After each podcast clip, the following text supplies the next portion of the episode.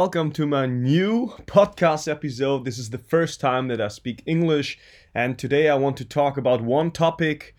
While my seven years of traveling, I was always getting asked that one question, that one sting that's very deep inside every German. They were all asking me, not all, but many people ask me, what do you think about Nazi Germany? Well, this is a very interesting topic because our education about our own history is very big. If you turn on the television at nighttime, nearly every day you get some Nazi documentaries on television. And I grew up with my grandparents and I talked with them a lot about it. And the first thing I can say is that they didn't know what happened at this time because they were all brainwashed.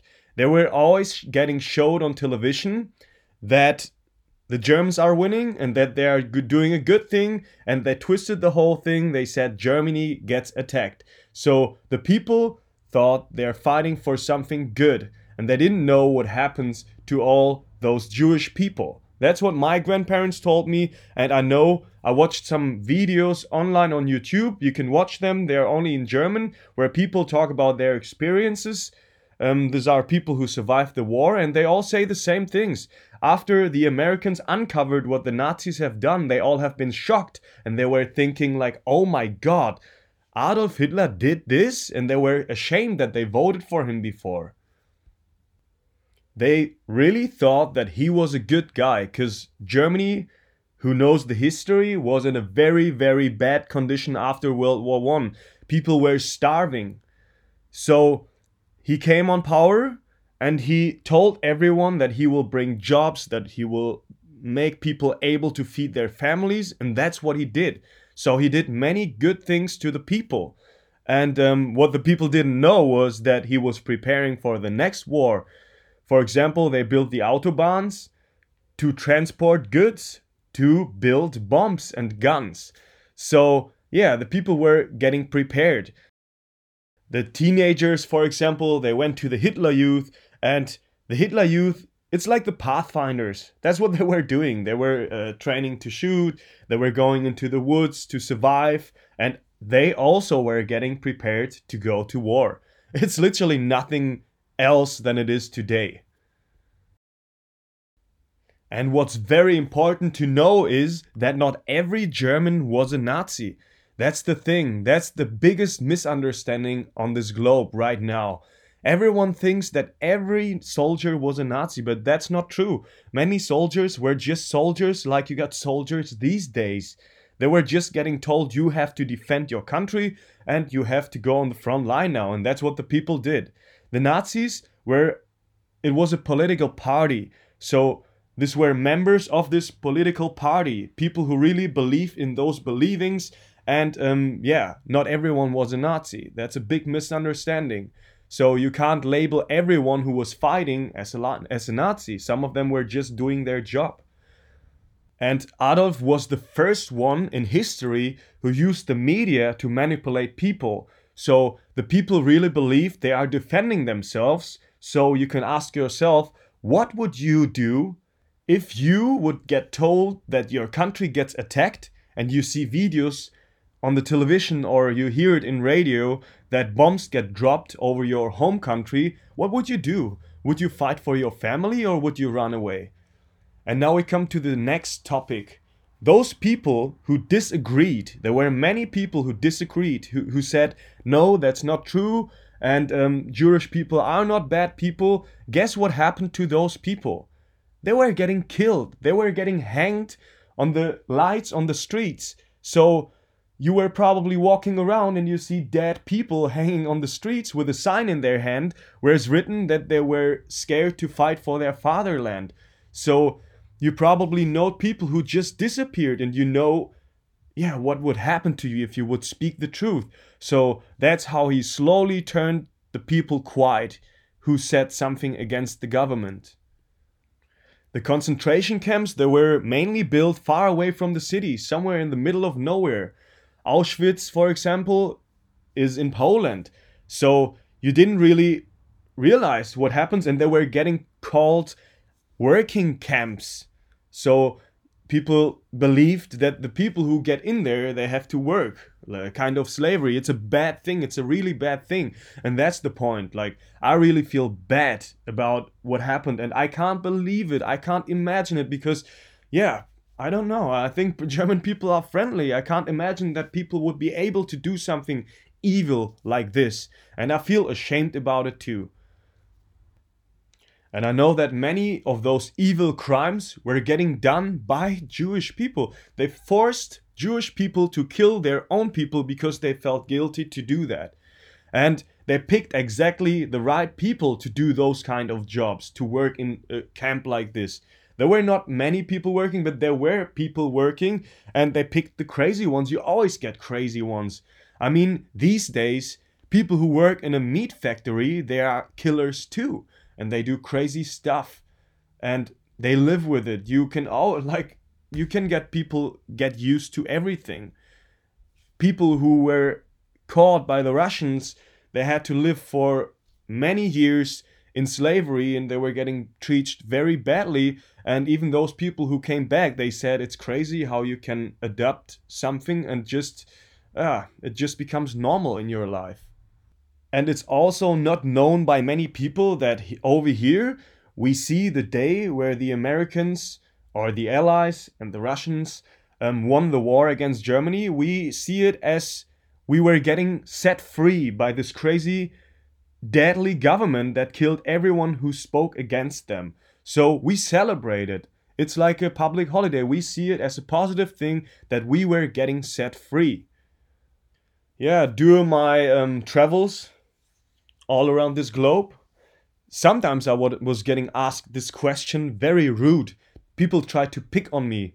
And in this case, I just replied back. I just asked a question and I said, for example, to American person, what do you think about the Native Americans? Or to Australian uh, person, what do you think about the Native Australians? I can continue that, but the end of the story is that every country on earth in one place in history they did something very bad. And that's something I really don't like because it seems like everyone has done mistakes in the past, but what everyone does is just pointing on us so they don't have to take a look at themselves. I also met some people they were very proud. They told me on on the day of D-Day that that was the day where we kicked your ass, and um, yeah, they often make it look like they are the good and other people are the bad. But I believe that there's no good and bad. Because if you see the whole thing out of the perspective of a native, um, whatever, native Australian, who's the good? Are the Australians the good or are they the bad? So you always got two perspectives of the whole thing and I think everyone should focus a lot on its own history so you don't forget and you don't make the same mistakes again.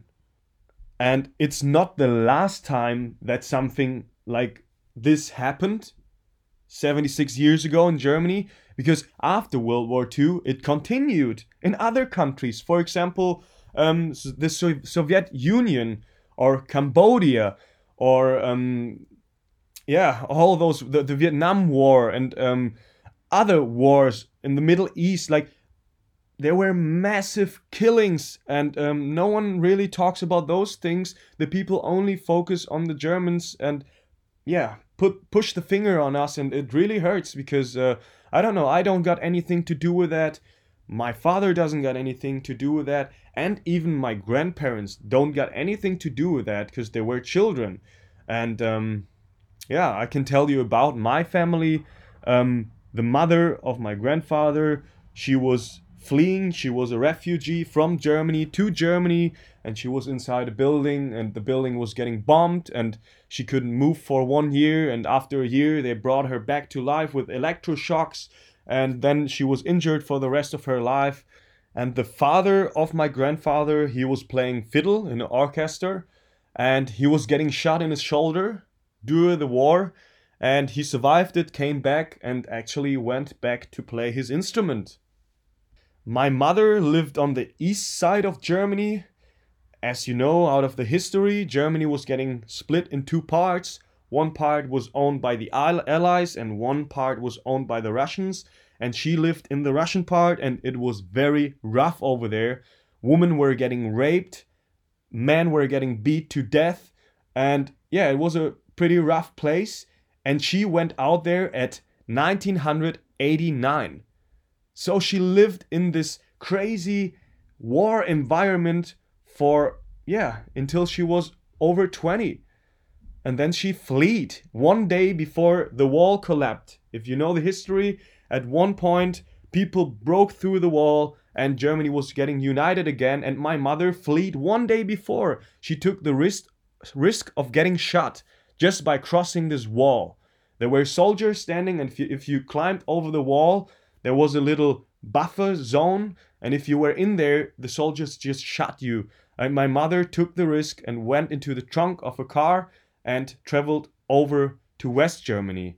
And my grandma told me that she really thought that she will never see my mother again. And one day later, they see it on television that the people were able to travel from the east to the west. And that was amazing. It was a revolution and it united Germany after such a long time. And that was the last remark of World War II. So it lasted for a long time. And I think we paid our price. We still do. Every movie I watch, we are always the bad guys. I always get asked those weird questions. If you come to Germany, there are nearly no German flags hanging around. We are the less proud, proud country on earth. And yeah, people were bleeding a lot. Millions of soldiers died. They were in slavery. They were in very bad conditions. And um, Nearly all the cities were bombed over here, totally gone, at least 90%. So we had to rebuild everything, and I think we paid our price. So, yeah, if someone asks me what I think about it, I just want to leave it in the past. I don't want to forget, but I don't got anything to do with that. And take me as I am, and not, not who my ancestor sisters were. And that's a fact. German people didn't just do bad things on this earth. We invented a lot and um, yeah. I was i just came out of the usa over there um, the whole usa is shaped by my german ancestors. They also did good good things. If you research a little bit the north of the usa is called the german belt.